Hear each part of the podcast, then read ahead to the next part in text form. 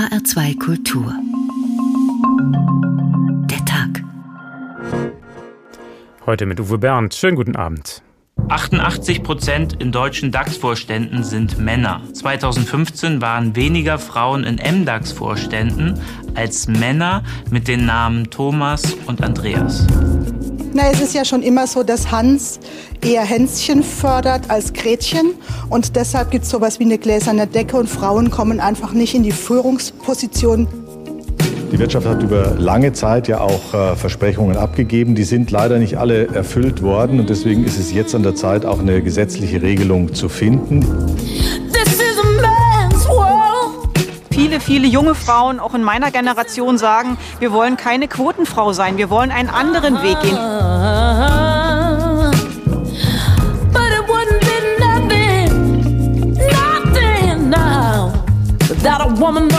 Es war eine richtige politische Entscheidung, weil überall da, wo wir bisher keine Quoten haben, sind die Entwicklungen doch eher marginal bin kein Fan der Quote. Ich war auch noch nie ein Fan der Quote.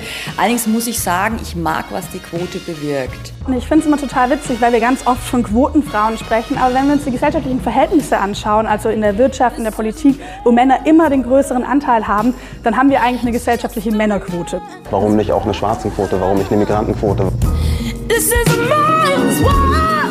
Durch eine Heterogenität in Managementteams sind Unternehmen ein Stück weit robuster aufgestellt und sie agieren in Teilen auch vorausschauend. Yeah, yeah. Frauen und Männer sind gleichberechtigt. Punkt. Grundgesetz Artikel 3 Absatz 2. Ein einfacher, klarer Satz. Und dann geht es so weiter im Text. Der Staat fördert die tatsächliche Durchsetzung der Gleichberechtigung von Frauen und Männern und wirkt auf die Beseitigung bestehender Nachteile hin. In dieser Frage jedoch bewegen wir uns seit Jahrzehnten im Schneckentempo, lautet eine weit verbreitete Kritik. Immerhin gibt es seit 2016 das FIPO-G, das Führungspositionengesetz. Börsennotierte und mitbestimmungspflichtige Großkonzerne werden daran verpflichtet, im Aufsichtsrat mindestens einen Frauenanteil von 30 Prozent nachzuweisen. Das betrifft allerdings nur etwa 100 Konzerne in ganz Deutschland. Letzte Woche hat die Bundesregierung nachgelegt. Im FIPO G2 soll demnächst vorgeschrieben werden, dass diese Unternehmen auch bei Vorständen ab vier Personen mindestens eine Frau benennen müssen. Das sorgt jetzt für neue Diskussionen. Vorstand sucht Frau, der Streit über die Quote, so heißt unsere Sendung heute. Denn es gibt auch Kritik an dieser Entwicklung. Braucht man so ein Instrument in Zeiten der Gleichberechtigung noch? Stichwort Quotenfrau. Steckt dahinter nicht das überholte Denkmonster, dass Frauen es nicht alleine schaffen auf dem Weg nach oben? Warum ist es wichtig, sie dabei zu unterstützen in der Wirtschaft oder eben auch in der politischen Karriere? Darüber wollen wir heute nachdenken. Und zuerst porträtieren wir eine Frau, die es eben ganz nach oben geschafft hat, auch ohne Quote. Quote. Der Pharmakonzern Merck in Darmstadt wird ab nächsten Jahr von einer Frau geführt. Die Spanierin Belén Garijo ist Vorsitzende, wird Vorsitzende der Geschäftsleitung werden. Raphael Stübig stellt sie vor. Zielstrebigkeit und Durchsetzungsvermögen zeigt Belén Garijo schon in frühen Jahren. 1980, kurz nach dem Ende der Franco-Diktatur in ihrer Heimat Spanien. Wochenlang protestiert sie da mit hunderten Mitstreitern gegen einen rigiden Numerus Clausus für das Medizinstudium. Am Ende gibt der Staat nach. Garijo bekommt ihren ersehnten Studienplatz. I never give up. Never give up. Sagt Garicho vor drei Jahren in einem Interview mit dem ARD-Auslandsprogramm Deutsche Welle auf die Frage nach ihrem Erfolgsgeheimnis. Niemals aufgeben. Längst ist sie zu dieser Zeit schon feste Größe bei der Merck AG in Darmstadt. Hello everyone. My name is Belén Garijo and I am the CEO of Merck Healthcare. 2011 wird Belén Garijo als damalige Europachefin beim französischen Pharmakonzern Sanofi abgeworben, zieht von der Weltstadt Paris in die Wissenschaftsstadt Darmstadt und soll dort das Pharmageschäft aus der Krise führen, was ihr schnell gelingt. Sie legt erfolglose Projekte auf Eis, saniert Patentabläufe und weckt mit neuen Personalkonzepten wieder den Forschungsgeist in der Pharmaentwicklung. 2015 gibt es dafür den Innovationspreis der deutschen Wirtschaft. Innovation is very much at the center of everything we do, and each and every day for almost 350 years, Innovation ist die Grundlage für fast 350 Jahre Merck-Unternehmensgeschichte, sagt Belen Garicho damals bei der Preisverleihung, kurz nach ihrem Aufstieg zur Vorstandschefin der Gesundheitssparte des DAX-Konzerns. Exotin in einer männerdominierten Managerwelt, womit die Mutter von zwei erwachsenen Töchtern auch immer wieder konfrontiert wird, wie Belen Garicho im Interview mit der Deutschen Welle verrät. In Interviews werde ich immer wieder gefragt, wie ich meine Zeit aufteile zwischen meinem Privatleben und dem Beruf. legal. Das fragt man einen Mann, der in meiner Position ist, nicht. Das sind Stereotype, die nur nachfolgende Generationen überwinden können. Bei Merck in Darmstadt jedenfalls wird ihre Leistung honoriert. Innerhalb weniger Jahre hat sich die heute 60-Jährige unentbehrlich gemacht. So sehr, dass der familiengeführte Gesellschafterrat die Konzernhierarchie für die nächsten Jahre komplett auf sie zuschneidet und Belen Garicho vergangenen September zur künftigen Vorstandsvorsitzenden beruft beruft. Mit Belen Garicho wird eine international sehr erfahrene und hoch anerkannte Managerin den Vorsitz der Geschäftsleitung übernehmen. Sie kennt unser Unternehmen ausgezeichnet und hat hervorragende Arbeit bei der Transformation unseres Healthcare-Systems geleistet. Im Mai nächsten Jahres übernimmt Belen Garicho das Vorstandszepter bei Merck in Darmstadt und steht dann erst als zweite Frau überhaupt an der Spitze eines DAX-Unternehmens. Aber solche Karrieren sind in Deutschland noch die große Ausnahme, eine Seltenheit. Was kann man da ändern? Fragen wir doch mal einen Unternehmer, in diesem Fall einen Start-up-Unternehmer. Vielleicht hat der eine Idee. Christian Mantei ist außerdem der hessische Landesvorsitzende im Verband der jungen Unternehmer. Schönen guten Abend. Einen wunderschönen guten Abend, Herr Bernd. In Ihrer Firma arbeiten etwa 30 Leute. Wie viele davon sind weiblich? Zehn. Also ah. knapp 30 Prozent, ja. Okay, und in der Führungsposition? Der Vorstand besteht aus zwei Männern und danach, was kommt dann? Genau, haben wir noch eine Prokuristin, ist quasi per Gesetz von Prokuristin die, die nächsthöhere, ja, eine, eine Frau. Und äh, wir haben ja bei uns eher flache Hierarchien, aber wenn man so nehmen möchte, äh, gibt es mehr Frauen, die einen Bereich verantworten als Männer, also weitere vier, ja, die eine Abteilung oder äh, Bereich äh, selber verantworten. Ja, also von daher man so möchte, sind bei uns äh, Frauen äh, in der Führung, auch in der Mehrzahl. Äh, wir hatten es auch mal vor zwei Jahren gehabt, äh, witzigerweise, das ist mir später erst aufgefallen, dass wir sogar mehr Frauen eingestellt haben als Männer. Ähm, weil wir beurteilen nach dem Leistungsprinzip, äh, gucken uns Lebensläufe an, gucken, wie der Mensch äh, zur Kultur passt, zum Thema passt und äh, ob da die Leidenschaft äh, rüberspringt und dann, wenn es passt, dann dann ähm, wird da nicht geguckt, ob es Mann oder Frau ist. Ja. Haben Sie das Gefühl, es wäre besser, wenn Sie noch mehr weibliche Führungskräfte hätten oder sind Sie damit sich im Lot und Ihren Frauen? Also sicherlich ist irgendwie ein Gleichgewicht immer gut, ja, ich glaube auch in der in der Natur, ja, und deswegen äh, äh, bin ich und auch unser Verband äh, äh, gegen die Quote. Ja, ist auch ein Irrglaube, dass die die Quote irgendwas bringt. Äh, sie schafft eher das das Leistungsprinzip ab und wir beschäftigen uns auch intensiv im Verband mit mit diesen Thematiken wir haben ja auch einen direkten Zugriff zu über 5000 Unternehmen, die bei uns im Verband sind, viele Familienunternehmer. Und äh, ich habe noch nie eine Frau getroffen, ja, auch nicht in der Vorbereitung habe ich natürlich noch besonders nachgefragt, die ihre Karriere gemacht hat und äh, die sagt, ja, ich finde die Quote gut, ja, weil was sagen denn die Frauen, die sagen, hey, ich gehe die extra Meile, wie ja gerade auch im, äh, moderiert wurde von der Dame, die jetzt bei den, den Merckkonzern äh, führt, äh, ich gehe die extra Meile, never give up, war ja das Zitat von ihr ähm, weil die fühlen sich da, glaube ich, auch eher in der Hinsicht diskriminiert, dass sagen, hey, schaut mal, ich werde äh, schief angeguckt, weil ich bin jetzt die Quotenfrau und habe dann immer dort ähm, den Quotenhelm äh, auf, ja.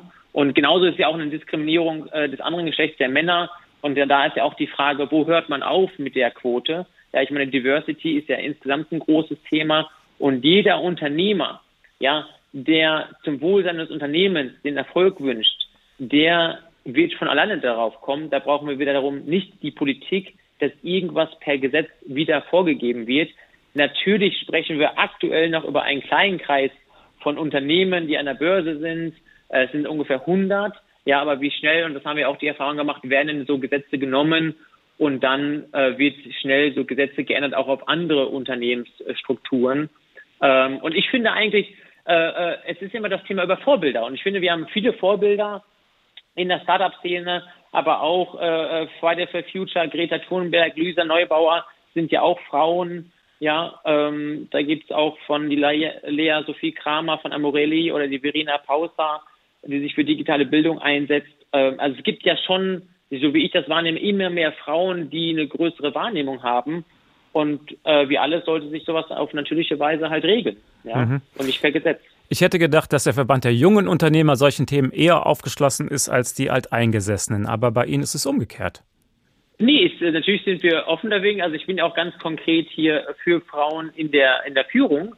Aber jedes äh, Gesetz ist, glaube ich, erstmal, äh, also umso weniger Bürokratie, umso, umso besser. Und so greift halt der Staat noch stärker in, die, in das operative Geschäft ein und in die Personalpolitik des Unternehmens.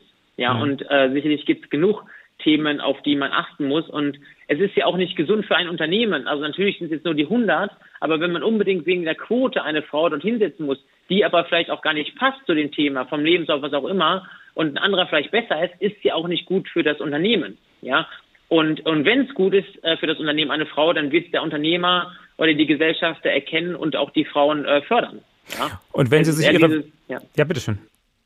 Nee, ist eher so diese, diese Freiheit, die man dort äh, eigentlich nehmen sollte. Ja, die Entscheidungsfreiheit, die richtigen Personen an die richtige Stelle zu setzen. Und es ist egal, ob eine Frau, Mann, Schwarz, Diversity etc. Ja.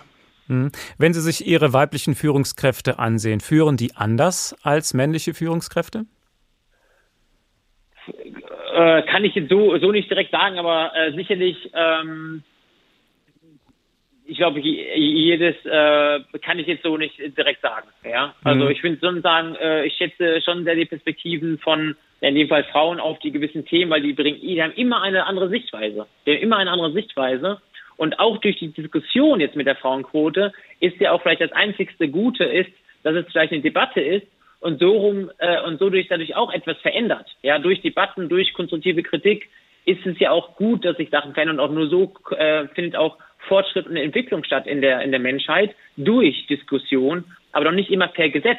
Also das, da, da können wir nie aufhören hier in der Welt. Ne? Wenn wir alles per Gesetz, Gesetz vorgeben, wir, wir wünschen uns ja vieles, äh, was anders sein soll. Ja, aber da kann man nicht immer direkt ein neues Gesetz schmieden. Also Ihre Kernthese ist, wichtiger als eine Quote sind mehr weibliche Vorbilder. Wen könnte man mehr da zum Beispiel, wen könnte man als Vorbild jungen Frauen zum Beispiel präsentieren? Also ich sage mal ganz, ganz unbegriffen, ob er jetzt irgendwie für das Thema steht oder halt nicht, aber, aber sicherlich, äh, wenn man halt mal schaut, jetzt was Friday for Futures ist sicherlich äh, toll, was dort geschaffen wurde, dass da Leute auf die Straße gehen für ihre Meinung, unabhängig jetzt mal von dem inhaltlichen Thema, aber Leute gehen ja auf die Straße und korrigieren Sie mich gerne, aber da sehe ich nur zwei Frauen in der, in der Spitze, ja. Ähm, die Greta Thunberg und Lisa Neubauer, äh, zumindest haben die, die, die Visibility. Äh, ich hatte auch mal vorhin auch mal gesagt, äh, von Westwing AG, die Delia, äh, die Delia, da war ja auch das große Thema, dass sie in die Elternzeit gegangen ist und als Vorstand abberufen werden musste. Da, äh, da wurde ja, äh, da, da sind wir auch ja dagegen, da wird ja auch was geändert. Oder die, die Lea Sophie Kramer von Amorelli, ja, gerade so in der Startup-Szene, Verene Paus da äh, mit digitale Bildung für alle e.V., äh, die sich ganz, ganz um das Thema stark kümmert für die digitale Bildung. Also alles Frauen, die sich für irgendetwas einsetzen ja, weil sagen, hey, so kann es nicht weitergehen, ich setze mich dafür ein. Und wenn man jetzt denen wahrscheinlich so einen Quotenhut aufgeben würde, müsste man sie mal persönlich fragen. Ich glaube, die finden das nicht so toll, ja. Ähm, ja, das war Christian Mantei von Firma.de. Er ist der hessische Landesvorsitzende im Verband Die jungen Unternehmer. Herzlichen Dank. Wir wollen also heute starke Frauen zu Wort kommen lassen und die allerstärkste, die finden wir in der griechischen Mythologie, genauer gesagt in den Trojanischen Kriegen. Penthesilea, die Königin der Amazonen aus dem Drama von Heinrich von Kleist aus dem Jahr 1808. Und hier schildert Odysseus, wie er an, wie er Penthesilea in der Schlacht begegnet. Wir finden sie, die Heldin Skythiens, Achill und ich, in kriegerischer Feier, an ihrer Jungfrauenspitze aufgepflanzt. Geschürzt, der Helmbusch wallt ihr von der Scheitel, und seine Gold- und Purpurtroddeln regend zerstampft ihr Zelter unter ihr den Grund. Gedankenvoll, auf einen Augenblick, sieht sie in unsere Schar, von Ausdruck leer, als ob in Stein gehauen wir vor ihr stünden – hier, diese flache Hand, versichere ich dich, ist ausdrucksvoller als ihr Angesicht. Bis jetzt ihr Aug auf den Peliden trifft und Glut ihr plötzlich bis zum Hals hinab das Antlitz färbt, als schlüge rings um ihr die Welt in helle Flammenlohe auf. Sie schwingt mit einer zuckenden Bewegung und einen finstern Blick wirft sie auf ihn, vom Rücken sich des Pferds herab und fragt, die Zügel einer Dienerin überliefernd, was uns in solchem Prachtzug zu ihr führe. Und wir hören gleich noch, wie es weitergeht. Vorstand sucht Frau. Der Streit über die Quote. Wussten Sie übrigens, dass Frauen in Deutschland erst seit 1977 arbeiten gehen dürfen, ohne ihren Mann um Erlaubnis zu bitten? Noch gar nicht so lange her. Unvorstellbar. Und vielleicht wird es ja in ein paar Jahren noch unvorstellbar sein, dass wir heutzutage über das FIPO-G diskutieren mussten, das Führungspositionengesetz. Das soll nun also nachgebessert werden, nachdem die erste Fassung offenbar nicht den Erfolg hatte, den sich die Politik erwünschte. Anita Fünffinger zeigt uns das Problem. In Zeile 945 im Koalitionsvertrag zwischen CDU, CSU und SPD steht es schwarz auf weiß. Frauen sind in Führungspositionen noch immer unterrepräsentiert. Das Wort Frauenquote kommt darin nicht vor. Offenbar mit gutem Grund. In der vorherigen Koalition von 2013 bis 2017 hatte sich Schwarz-Rot auf eine Quote für Aufsichtsräte geeinigt, in der Hoffnung, die Unternehmen werden schon selbst irgendwann merken, dass auch die Vorstände eine Quote brauchen. Falsch gedacht, musste SPD-Familien- und Frauenministerin Franziska Giffey später feststellen. Man kann sagen, die Idee war gut, doch die Welt noch nicht bereit. Und äh, wenn das so ist, wenn sich das jetzt ganz deutlich abzeichnet, dass sich das eben nicht automatisch ändert, dann wird ja deutlich, dass hier eben eine unverbindliche Empfehlung nicht reicht, sondern dass es wirklich klare Regulierung, auch Sanktionsmechanismen braucht. Die Zahlen sprechen eine klare Sprache. Fünf Jahre nach dem Gesetz für mehr Freiwilligkeit stieg der Frauenanteil in börsennotierten Unternehmensvorständen gerade mal mal auf 9,3 Prozent. Die Kanzlerin hätte es ahnen können, hatte Angela Merkel doch bereits eine Koalition davor, im Jahr 2011, den Unternehmen ins Stammbuch geschrieben. Seien Sie kreativ. Je schneller Sie kreativ sind, umso weniger müssen wir kreativ sein. Also insofern, es ist äh, ernst. Diese freundliche Drohung rief die Kanzlerin also vor fast zehn Jahren einem riesigen Saal mit Unternehmerbossen zu. Die klopften sich auf die Schenkel und machten freiwillig nichts. Die Jahre zogen ins Land. Im Jahr 2020 aber wollten Frauenministerin Franziska Giffey und Justizministerin Christine Lambrecht nicht mehr locker lassen. Oft saßen sie zusammen und schrieben Entwürfe. Als die beiden im Frühjahr mal wieder mit einem neuen Papier um die Ecke kamen, wurde der sonst recht freundliche CDU-Wirtschaftsminister Peter Altmaier barsch. Die Wirtschaft habe mit Corona schon genügend Belastungen, da brauche man jetzt keine weiteren. Lambrecht sagt, da sei sie fassungslos gewesen. Unterstützung bekamen die Frauen dann ausgerechnet von der CSU. Aus dem Mund von Bayerns Ministerpräsident Markus Söder hatten wohl die wenigsten solch klare Worte erwartet. Ich bin für die Frauenquote. Ich bin übrigens auch dafür, das sage ich sehr, sehr deutlich, dass wir bei den Gesetzen, die jetzt in Berlin gemacht werden, mit Vorständen, dass wir uns da jetzt nochmal einen Ruck geben und es dann auch vernünftig umsetzen. Weil das Argument, wir können nicht vorschreiben, ob in einem DAX-Vorstand eine Frau ist, also das finde ich ein, ein, ein so schwaches Argument. Christine Lamprecht und Franziska Giffey ergriffen ergriffen ihre Chance. Ihre Pläne lagen schließlich fertig in der Schublade. Sie legten sie auf den Tisch. Die Kernbotschaft? In Vorständen großer börsennotierter Unternehmen mit mehr als drei Mitgliedern muss künftig ein Mitglied eine Frau sein. Für Unternehmen des Bundes gilt dies bereits ab zwei Vorständen. Noch ist die Sache nicht in trockenen Tüchern. In der Union gibt es nicht nur männliche Gegner dieser Regelung, auch die Abgeordnete Jana Schimke ist dagegen. Viele, viele junge Frauen, auch in meiner Generation, sagen, wir wollen keine Quotenfrau sein, wir wollen einen anderen Weg gehen. Wir haben andere Erfahrungen in unserem Leben gemacht und wollen dafür wertgeschätzt werden. Männer wie Friedrich Merz blieben in diesen Tagen erstaunlich ruhig. Der Kandidat für den CDU-Vorsitz ließ lediglich ausrichten, eine feste Quote halte er immer nur für die zweitbeste Lösung. Merz sagt, ich hoffe, dass uns noch etwas Besseres einfällt. Damit genau das nicht passiert, machen die Quotenfrauen jetzt Tempo. Bereits Anfang Januar soll der Gesetzentwurf ins Kabinett. Ein Schelm, der Böses dabei denkt, die Wahl zum CDU-Vorsitzenden findet danach statt. Die Frauenquote ist für Friedrich Merz also nur die zweitbeste Lösung, fragt sich halt, ob es eine bessere gibt. Also lassen Sie uns nochmal über die Quote nachdenken und das macht intensiv auch Professor Sarah Speck, Soziologin am Institut für Soziologie der Universität Frankfurt mit dem Schwerpunkt Geschlechterforschung. Schönen guten Abend. Schönen guten Abend. Warum finden Sie es wichtig, dass mehr Frauen in den Vorständen sitzen? Ich denke, dass die ähm, Entwürfe, die da jetzt verabschiedet oder noch nicht verabschiedet wurden, sondern in, auf den Weg gebracht wurden, die verbindliche Regeln vorsehen, genau der richtige Weg sind, um starre Geschlechterverhältnisse aufzubrechen. Warum brauchen wir eine gesetzliche Regelung Ihrer Meinung nach?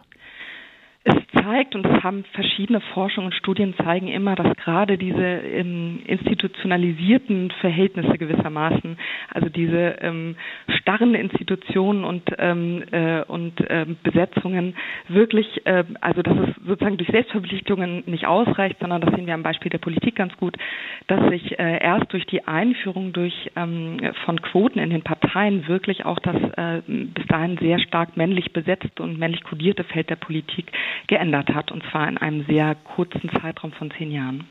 Manche argumentieren, so ein Gesetz, das unterstellt das Bild der schwachen Frau, eine emanzipierte Frau, die bräuchte keine Quote, um sich durchzusetzen. Qualität setzt sich durch. Was finden Sie dazu?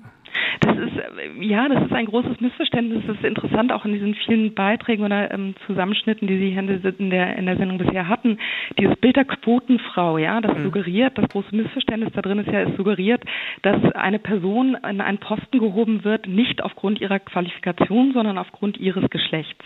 Das ist das große Missverständnis liegt da drin, dass angeblich das meritokratische, also das Leistungsprinzip äh, außer Kraft gesetzt würde. Das Hallo? Jetzt ist leider die Leitung zusammengebrochen. Das ist sehr bedauerlich. Wir wählen sie gerade nochmal neu an. Kleines technisches Problem, aber vielleicht haben wir sie gleich wieder. Die Leitung wählt und vielleicht klappt es ja sofort. Wir warten noch einen Augenblick oder wir müssen etwas anderes vorziehen. Die Telefone heutzutage und die Telefonqualität ist ein anderes Thema, über das wir auch mal reden. Aber jetzt haben wir Sie da am Telefon. Hallo nochmal. Ab wann bin ich? Äh Frau Speck, also Sie waren bei Merikrotat, Merikrotat, jetzt stolz. Meritokratischen genau. genau. Ich hab, also ich, ich, weiß nicht, ob Sie es noch mitbekommen haben. Ich habe ja. gesagt, es ist ein Missverständnis, dass, dass das meritokratische System ausgehebelt sei. Also dass Frauen auf eine Position kommen, obwohl sie die Leistung nicht erbringen würden. Das ist genau falsch, sondern es geht darum, äh, das meritokratische System, also die Leistungen selbstverständlich zu, ähm, zu belohnen und äh, aber bei gleicher Eignung eine Frau vorzuziehen und eben sicherzustellen, dass ein bestimmter Anteil von Frauen in Gremien ähm, vorhanden ist. Das, und das Ganze führt auch zu einem organisationalen Wandel. Das heißt, es werden gezielt mehr Frauen gefördert und es wird darüber nachgedacht, wie in Institutionen eigentlich mit zum Beispiel Erwerbsunterbrechungen umgegangen wird und so weiter. Und das mhm. sind alles wichtige Mechanismen. Nun hatten wir gerade den Vertreter der jungen Unternehmer, der sagte, Quote brauchen wir nicht. Viel wichtiger wären weibliche Vorbilder. Was halten Sie davon?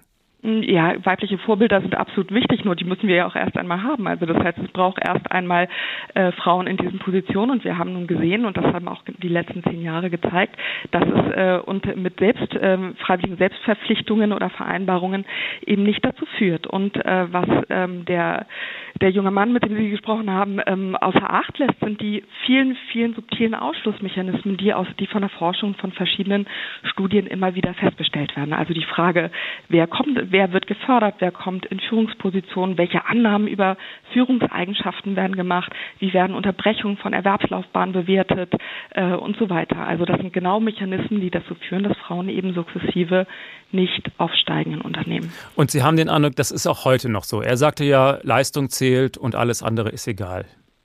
Das ist nicht ein subjektiver Eindruck, das, sondern das sind äh, ganz viele Studien, die wir aus der Geschlechter- und Arbeitssoziologie zeigen, die wir haben und auf die wir verweisen können und die genau diese Zahlen belegen. Und wir haben ja auch gesehen, auch in der Anmoderation äh, kam das ja zu, zur Sprache. Im, Im Jahr 2019 sind in den 30 größten börsennotierten Unternehmen von 706 Vorstandsmitgliedern 640 Männer. Und der Gender Gap, also die schlechtere Bezahlung von Frauen, ist das auch immer noch so oder wird das langsam besser? Das gehört selbstverständlich in den gleichen Themenbereich.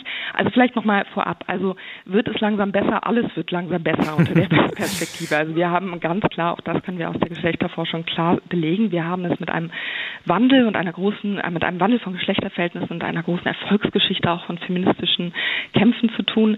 Aber es ist ein langsamer und ein widersprüchlicher Wandel. Und am Phänomen etwa des Gender Pay, Pay Gaps, also des Lohnunterschiedes, ähm, kann man genau das sehen. Der Gender Pay Gap zeigt eben, dass ähm, dass Frauen insgesamt sehr viel weniger ökonomische Ressourcen zur Verfügung haben und dadurch natürlich auch weniger Handlungsspielräume oder Einfluss nehmen können in der Gesellschaft. Nun sagen auch andere Experten, Frauen ergreifen halt eher die Berufe, die schlechter bezahlt werden. Da könnte man es sich leicht machen und als Mann sagen, ja, ist ja deren Entscheidung, wenn sie mehr verdienen wollen, müssen sie halt einen anderen Beruf ergreifen. Das ist eine sehr, sehr kurzsichtige Argumentation aus meiner Sicht. Also erstens schreibt sie sozusagen das Problem den Individuen zu. Zweitens äh, berücksichtigt sie nicht, dass die ähm, unterschiedliche, also wir nennen das geschlechtliche Segregation, also die tatsächlich Aufteilung der, der Erwerbswelt in weiterhin weibliche, sogenannte weibliche und männliche Berufe, die eben unterschiedlich bezahlt sind. Wenn man sich das nicht genau berücksichtigt und nur die Frage sozusagen individueller Präferenzen be, äh, berücksichtigt, dann sieht man nicht, dass, wir es mit einer unterschiedlichen Wertung von Berufen zu tun haben. Also klassisch weibliche Berufe, oftmals in Sorge und Pflege, die Erzieherin etc. Das sind sehr schlecht entlohnte Berufe. Das heißt, wir haben es mit einem gesellschaftlichen Problem zu tun, nicht mit einem von individuellen, individueller Wahl. Und dazu, das ist natürlich ein sehr viel, insgesamt sehr vielschichtiges Thema, sind es natürlich Mechanismen von unterschiedlicher Sozialisation. Also warum entwickeln sich, entwickeln denn äh, Menschen bestimmte Präferenzen und warum nicht? Könnte man mit anderen Maßnahmen die Quote umgehen? Das wird ja auch da diskutiert. Zum Beispiel die Abschaffung des Ehegattensplittings oder indem man dafür sorgt, dass die Erziehungszeiten für Männer attraktiver werden und sie dann freiwillig mehr zu Hause bleiben und die Frau zur Arbeit schicken. Also wenn die Frage darauf zielt, die Quote zu umgehen, dann würde ich sagen, nein. Also aus, das ist jetzt aus äh, meiner persönlichen politischen Einschätzung, glaube ich, dass die Quote ein ganz wichtiges Element ist. Vollkommen klar ist aber, dass die Quote auf ein alleiniges Ziel gerichtet ist, nämlich eben auf die Frage der Besetzung bestimmter Macht. Ähm, Gruppierungen. Ähm, und natürlich brauchen wir im Sinne der Gleichstellung ganz viele unterschiedliche politische Maßnahmen. Und das äh, fängt an bei der äh, Kinderbetreuung und auch institutionalisierten Sorge. Das fängt an bei der ganzen Frage von Elternzeit und Elterngeld. Ehegattensplitting, kompliziertes Thema, hängt ebenfalls damit zusammen. Aber wir brauchen ganz unterschiedliche Me Mechanismen. Und zwar auch deshalb, weil wir uns in der, in der Gleichstellung und in feministischen Fragen nicht nur auf die Ebene gesellschaftlicher Eliten konzentrieren sollten, sondern es stellt sich durchaus ja auch die Frage, wenn die berühmte gläserne Decke durchbrochen wird, wer eigentlich die Scherben aufkehrt, also wer eigentlich die ganzen anfallenden Arbeiten, die sonst so anfallen, gesellschaftlich erledigt. Das war Professor Sarah Speck vom Institut für Soziologie an der Universität Frankfurt. Herzlichen Dank. Und wir kehren zurück zu Penthesilea, die Göttin der Amazonen. Wie kann man dieser starken Frau begegnen? Odysseus versucht es zuerst mit Diplomatie, aber sie hat nur Augen für Achilles und gibt am Ende eine aggressive Antwort. Im Drama klingt das so.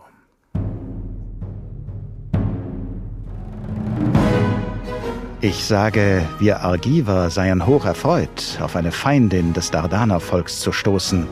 Wie nützlich ihr wie uns ein Bündnis würde sein. Doch mit Erstaunen in dem Fluss der Rede bemerk ich, dass sie mich nicht hört. Sie wendet mit einem Ausdruck der Verwunderung gleich einem 16-jährigen Mädchen plötzlich, das von Olympischen Spielen wiederkehrt, zu einer Freundin ihr zur Seite sich und ruft Solch einem Mann, o Protoe, ist Otrere, meine Mutter, nie begegnet. Die Freundin, auf dies Wort betreten, schweigt. Achill und ich, wir sehen uns lächelnd an. Sie ruht, sie selbst, mit trunknem Blick schon wieder auf des Erginers schimmernde Gestalt, bis man ihr schüchtern naht und sie erinnert, dass sie mir noch die Antwort schuldig sei. Drauf mit der Wangen rot, war's Wut, war's Scham, die Rüstung wieder bis zum Gurt sich färbend, verwirrt und stolz und wild zugleich, sie sei Penthesilea, kehrt sie sich zu mir, der Amazonenkönigin, und werde aus Köchern mir die Antwort übersenden.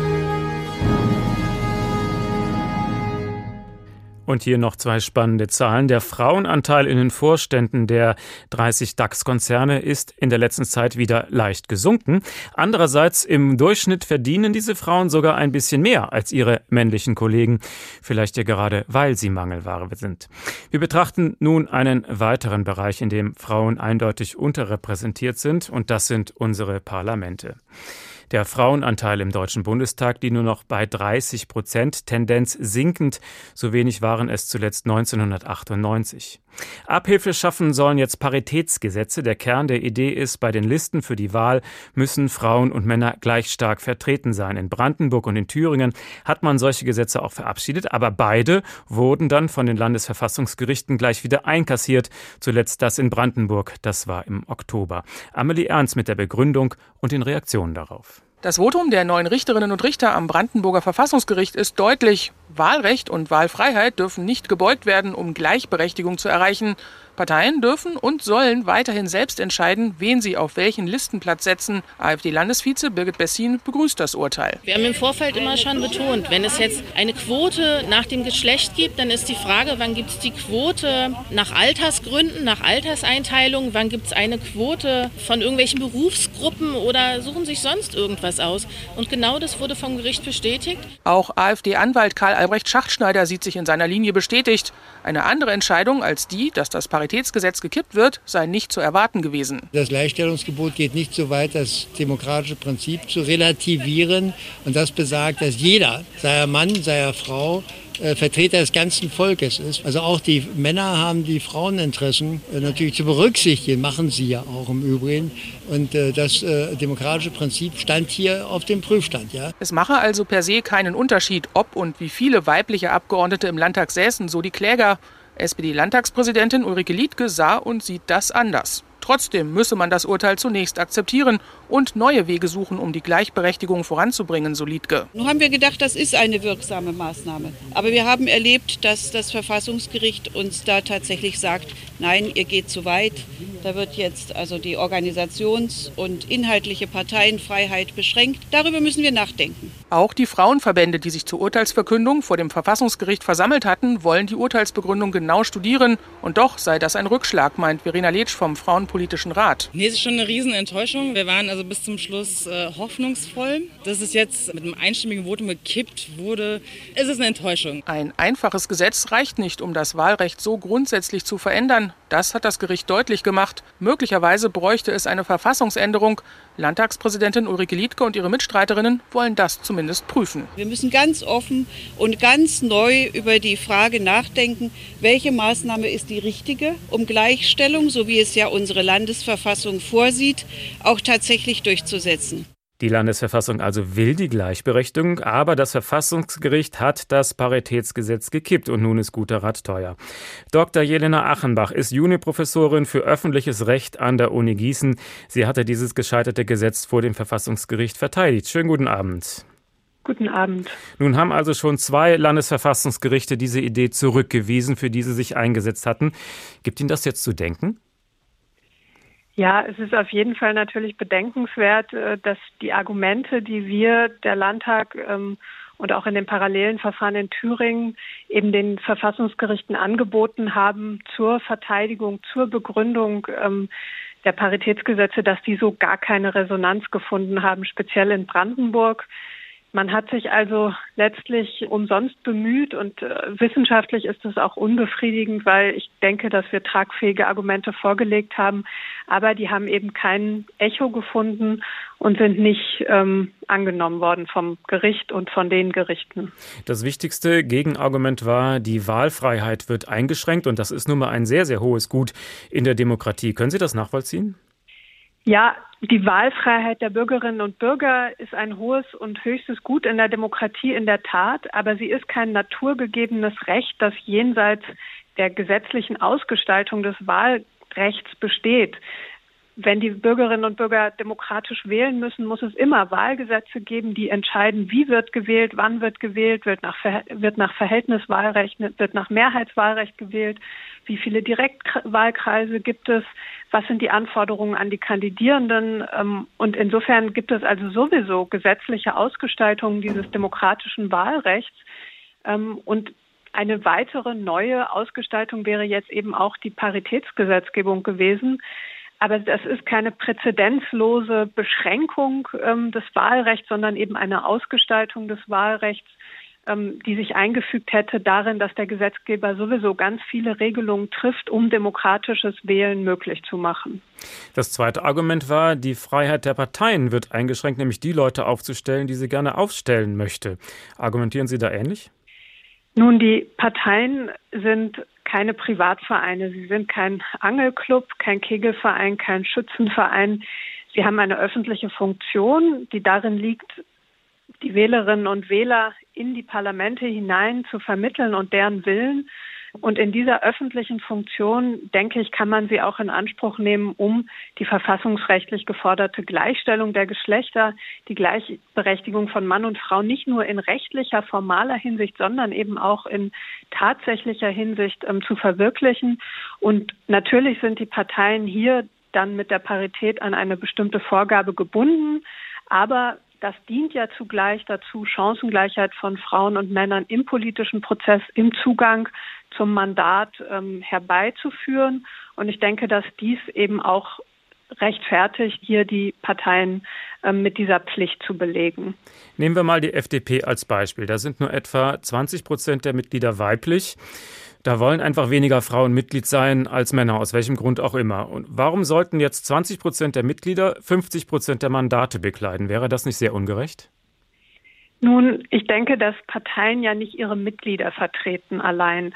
Ähm, die Parteien vertreten eben das Volk, sie vertreten die Wählerinnen und Wähler und die sind zu 50 Prozent weiblich. Parteien sind also ja auch nicht nur im Moment ähm, abzubilden. Also Parteien haben vielleicht jetzt geringere Frauenanteile, aber da gibt es ja auch eine Entwicklungsperspektive. Die Parteien müssen sich eben auch ändern. Sie müssen sich dann vielleicht öffnen. Sie müssen vermehrt für Frauen attraktiv werden, sie müssen um sie werben, sie entwickeln, sie auf die Mandate hinführen. Also man darf dann nicht den Status quo sozusagen als den Maßstab nehmen, sondern muss auch diese Entwicklungsperspektive einnehmen, einer Öffnung der Parteien für Frauen. Sie sollen attraktiver werden, das wollen die Parteien ja auch, aber so richtig gelingt es ihnen nicht. Ähm, und ich denke, dass die Paritätsgesetzgebung hier einen Anstoß gegeben hätte. Sie hätte den Parteien ja freigelassen, wie sie es darauf anlegen, für Frauen attraktiver werden, aber sie hätten dieses Ziel, tatsächlich gleich viele Frauen und Männer als Kandidierende aufzustellen, eben tatsächlich auch wirksam erreichen müssen. Also FDP-Chef Lindner sagt ja genau das. Er sagt, er würde ja gerne mehr Frauen aufstellen, aber sie melden sich halt nicht. Was soll er denn machen, um die FDP attraktiver zu machen für Frauen? Hätten Sie Vorschläge? Ich kann der FDP keine konkreten Vorschläge geben, aber ich kann allgemein sagen, dass es eine politische Kultur gibt, die durch die Männerdominanz in den Parteien geprägt ist.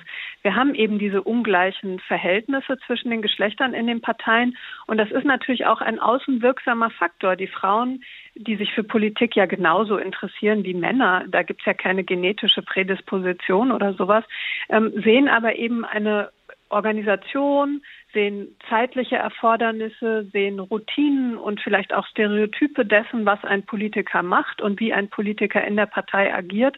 Und das passt vielleicht vielfach auch nicht dazu, wie Frauen sich in die Politik einbringen wollen. Und das kann dann die einzelne Frau auch gar nicht wirklich ändern, denn das sind Strukturen. Und diese Strukturen sind für das Individuum quasi nicht aufzubrechen. Weil wenn ich als einzelne Frau in eine Partei eintrete, werde ich nicht gleich ändern, wie das da alles funktioniert. Ähm, und deswegen geht es also um strukturelle Veränderungen, um Öffnung der politischen Kultur, der Organisationsformen von Politik, auch der rechtlichen Rahmenbedingungen, ähm, zum Beispiel Elternzeit für Parlamentarier etc. Und das sind alles eben Wirkungen, die ein Einzelner nicht herbeiführen kann.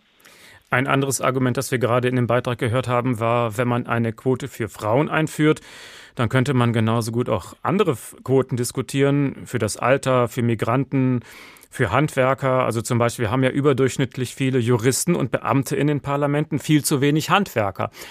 Brauchen wir eine Handwerkerquote? Also man kann tatsächlich natürlich diesen Befund ähm, nicht äh, ignorieren, dass wir keine besonders hohe soziale Vielfalt in den Parlamenten haben und dass das auch ein Problem dessen ist, wie sehr sich die Bürgerinnen und Bürger repräsentiert fühlen.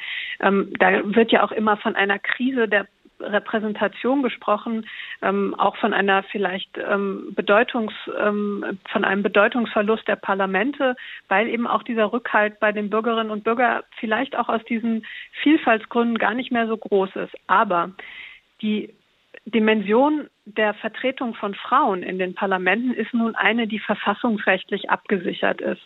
Ähm, es gibt in den Verfassungen, im Grundgesetz und auch in den Landesverfassungen Vorschriften dazu, dass die Gleichstellung von Männern und Frauen ähm, gewährleistet werden soll. Und diesen verfassungsrechtlichen Auftrag haben wir für andere gesellschaftliche Gruppen nicht. Also es gibt keine Gleichstellungsaufträge für Handwerker ähm, und auch nicht für Migrantinnen.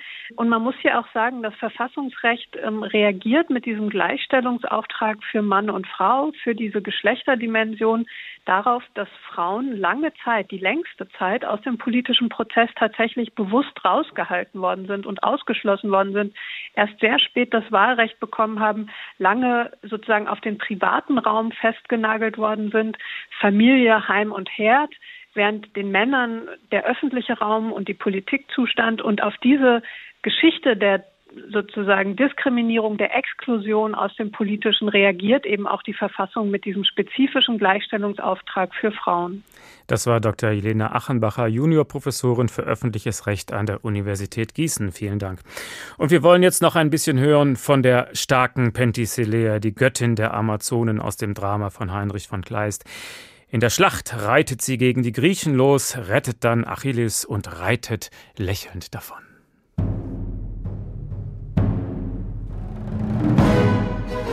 Denn als sie um die Abenddämmerung gestern im Kampf Penthesilea und Achill einander trafen, stürmt Dephobos her, und auf der Jungfrau Seite hingestellt, der Teukrische, trifft er den Achilles mit einem tückschen Schlag die Rüstung prasselnd, das rings der Ormenwipfel widerhalten.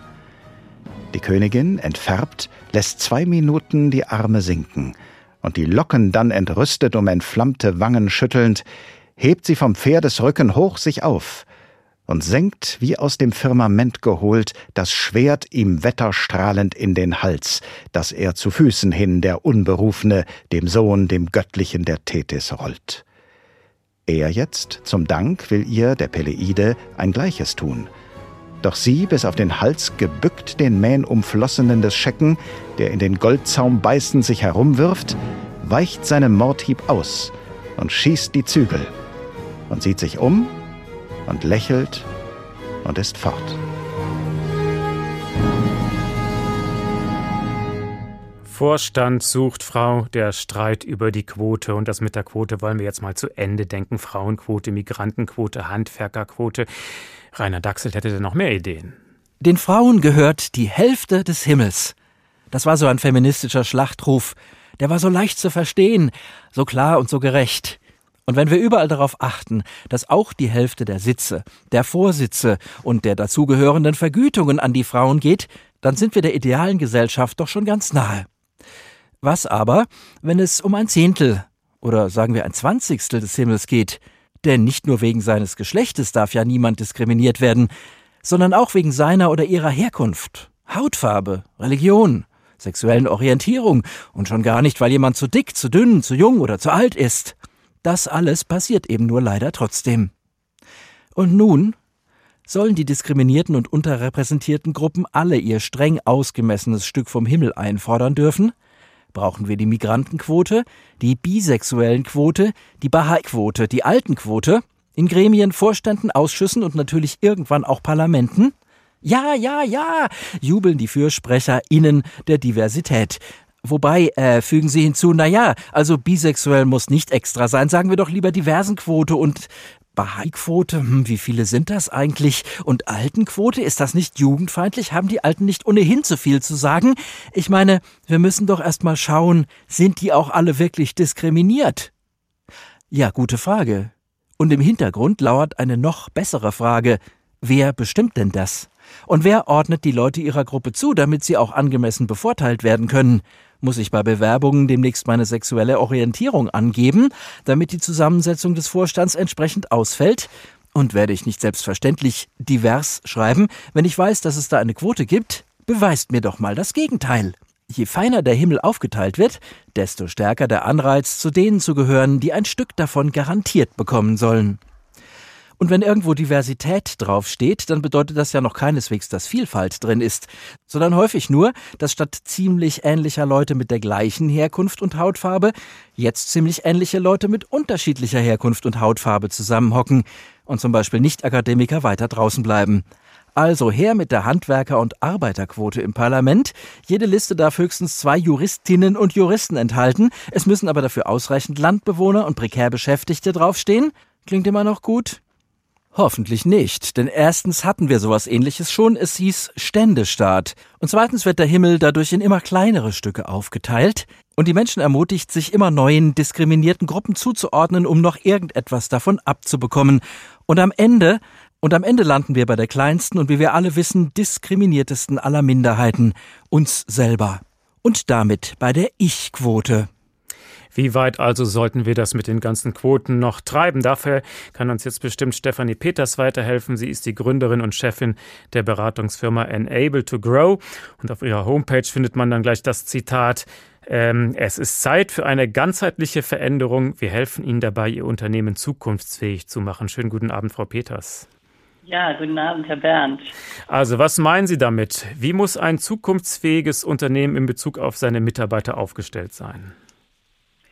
Ein wichtiger Aspekt, um zukunftsfähig aufzu, aufgestellt zu sein und auch ganzheitlich zu denken, ist natürlich die Vielfalt. Ja? Vielfältige Ansätze zusammenzubringen. Und es ist ein Wahnsinnsmehrwert, wenn man ein komplexes Problem, was wir heutzutage immer mehr vor uns haben, lösen müssen, ähm, wenn sehr unterschiedliche Menschen mit unterschiedlichen Herkünften, Kulturen, Ausbildungen, Erfahrungen, kognitiven Präferenzen und was auch alles gerade aufgezählt wurde, wenn ein vielfältiges Team in diesem Sinne zusammenkommt und an die Lösung des Problems rangeht, dann habe ich das die beste Chance, eine hervorragende und auch ausgewogene Lösung und Ergebnis zu, zu bekommen. Und da wollen wir hin. Das ist das Ziel.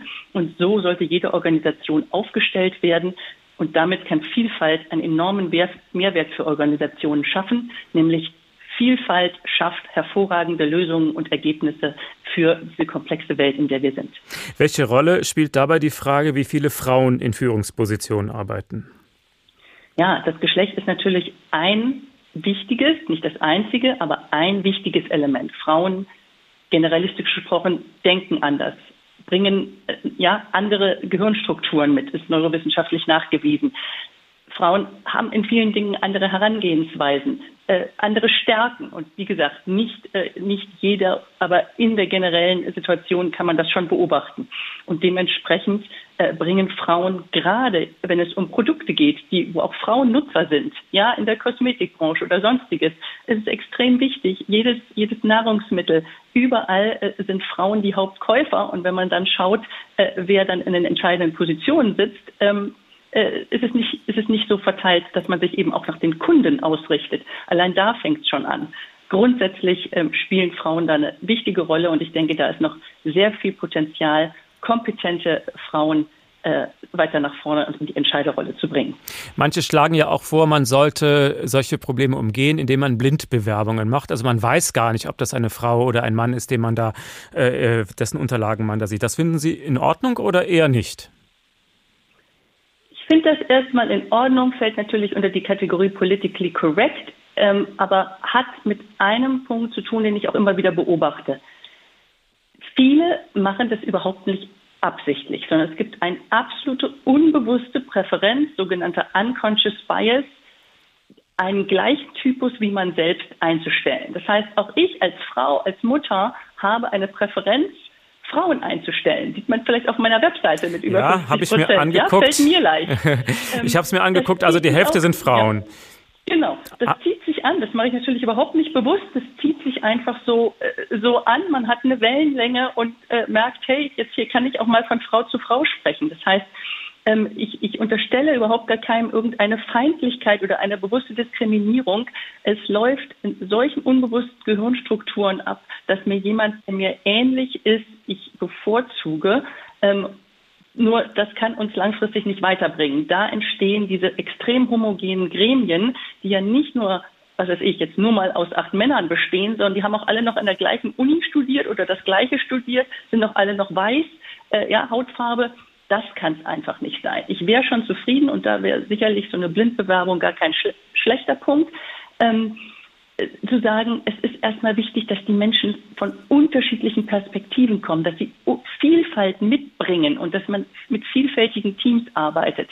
Ähm, wenn dazu Blindbewerbungen helfen, gerne. Nur irgendwann ist man im letzten Interview sich dann doch persönlich gegenüber und dann äh, wird dann doch entschieden und es immer ein Stück weit mit, ob mir die Nase oder die Stimme oder sonst was an der Person gefällt oder nicht. Aber wenn es hilft, dass zumindest mal mehr Bewerbungen durch den Filter durchkommen, äh, wenn es auf der Papierform ist. Klar, warum nicht? Ich hatte mir das angeguckt und hatte dann durchgezählt und hatte fast schon den Eindruck, Sie haben das so gemacht, dass ich, na, jetzt habe ich so und so viele Männer, jetzt brauche ich noch eine Frau. Aber so laufen Bewerbungsgespräche nicht bei Ihnen ab. Welche Rolle spielt das Geschlecht bei so einem Bewerbungsgespräch? Bei mir ehrlich gesagt gar keins. Ähm, mir ist das vollkommen egal, so wie ich das einfach nur als, als Mensch offen und ehrlich behaupten kann. Was unbewusst läuft, weiß ich nicht. Äh, für mich ist das egal. Ich suche Menschen, die in einer bestimmten Art und Weise ticken, die unternehmerisch äh, sind, die eine tolle Erfahrung und Kompetenz haben, die mich überzeugen aufgrund ihrer Art, die ich mir in meinem diversen Team als tolle Ergänzung vorstellen kann. Ähm, und da ist das äh, Geschlecht völlig egal. Ich freue mich, wenn ich noch einen zusätzlichen Diversitäts äh, Element dazu bekomme, wenn ich äh, eine Dame habe, die in indischer Herkunft ist oder jemand dazu kommt, die sagt, Mensch, ich bin in Indonesien aufgewachsen oder ein Herr sagt, ähm, ich habe viel Zeit in Thailand verbracht und war eigentlich erst Techie und dann bin ich äh, zum Marketingmenschen geworden. Also am Ende des Tages liegt es ja an jedem einzelnen Lebenslauf, ob der interessant ist und ob er mich überzeugt. Und so entsteht dann ein bunter Blumenstrauß äh, der viel Mehrwert schafft. Wenn man so sein Personal aussucht, dann braucht man keine Quote. Richtig. Sicherlich. Aber ich bin auch eine Frau an der Spitze.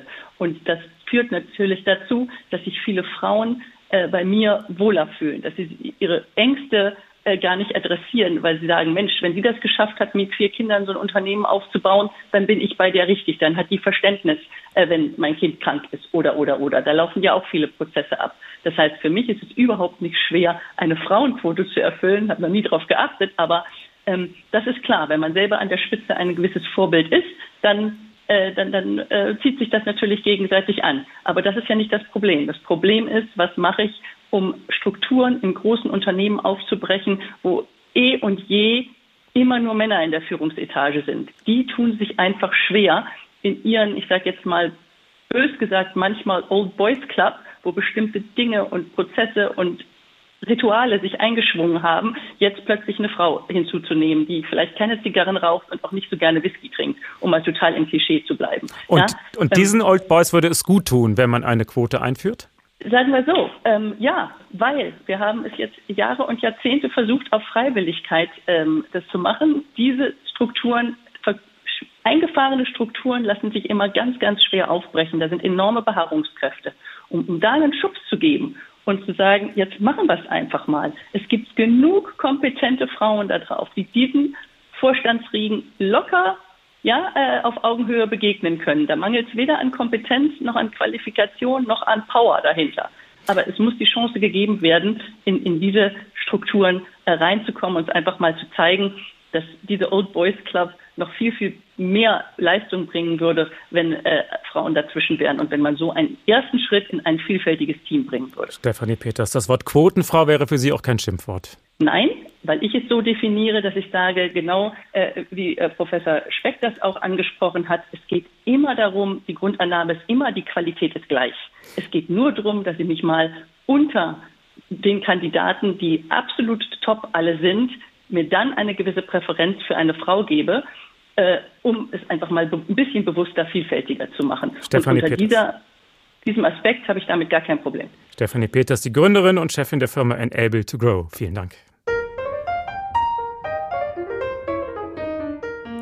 Vorstand sucht Frau, der Streit über die Quote. Nachhören können Sie die Sendung heute Abend in HR Info um 22 Uhr und natürlich als Podcast in der ARD Audiothek. Mein Name ist Uwe Bernd. Schönen Abend noch.